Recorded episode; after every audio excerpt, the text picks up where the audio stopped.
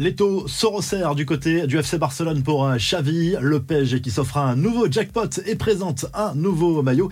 Et la reconversion curieuse de Nicolas Anelka, c'est le programme du journal du foot numéro 1446.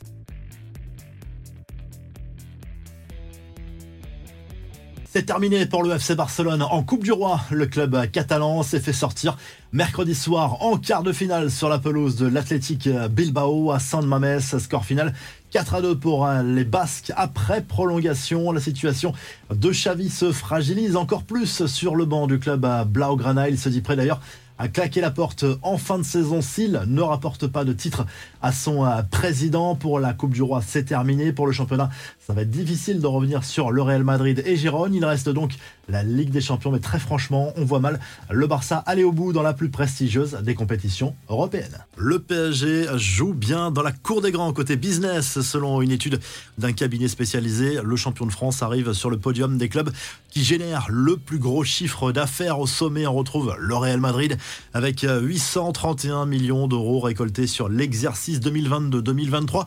Le PSG n'est pas si loin en troisième position avec un peu plus de 800 millions d'euros récoltés. Manchester City est en deuxième position. Les infos en bref, on connaît désormais le tableau final des huitièmes de finale de la Coupe d'Afrique des Nations. La Côte d'Ivoire, miraculée grâce au Maroc, affrontera le Sénégal sans Jean-Louis Gasset écarté du banc.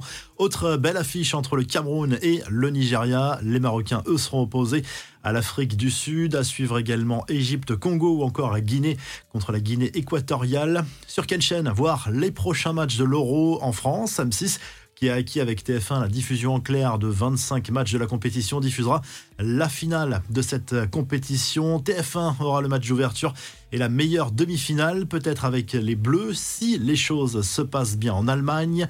Lionel Scaloni reste en poste. Le doute était permis après les déclarations mystérieuses en novembre.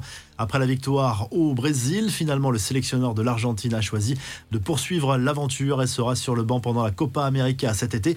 Nicolas Anelka, lui, s'est offert un nouveau poste surprenant, celui de président d'un club de D2 turc. Il prend la tête d'Umrani Sport. Pendant sa carrière, l'ancien buteur de l'équipe de France avait passé 18 mois en Turquie du côté de Fenerbahçe.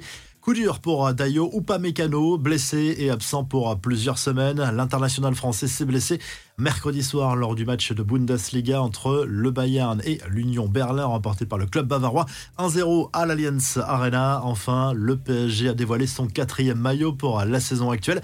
Comme à chaque fois, avec cette tunique très marketing, il y a eu une collaboration avec la marque Jordan. Le maillot est principalement beige avec un motif éléphant.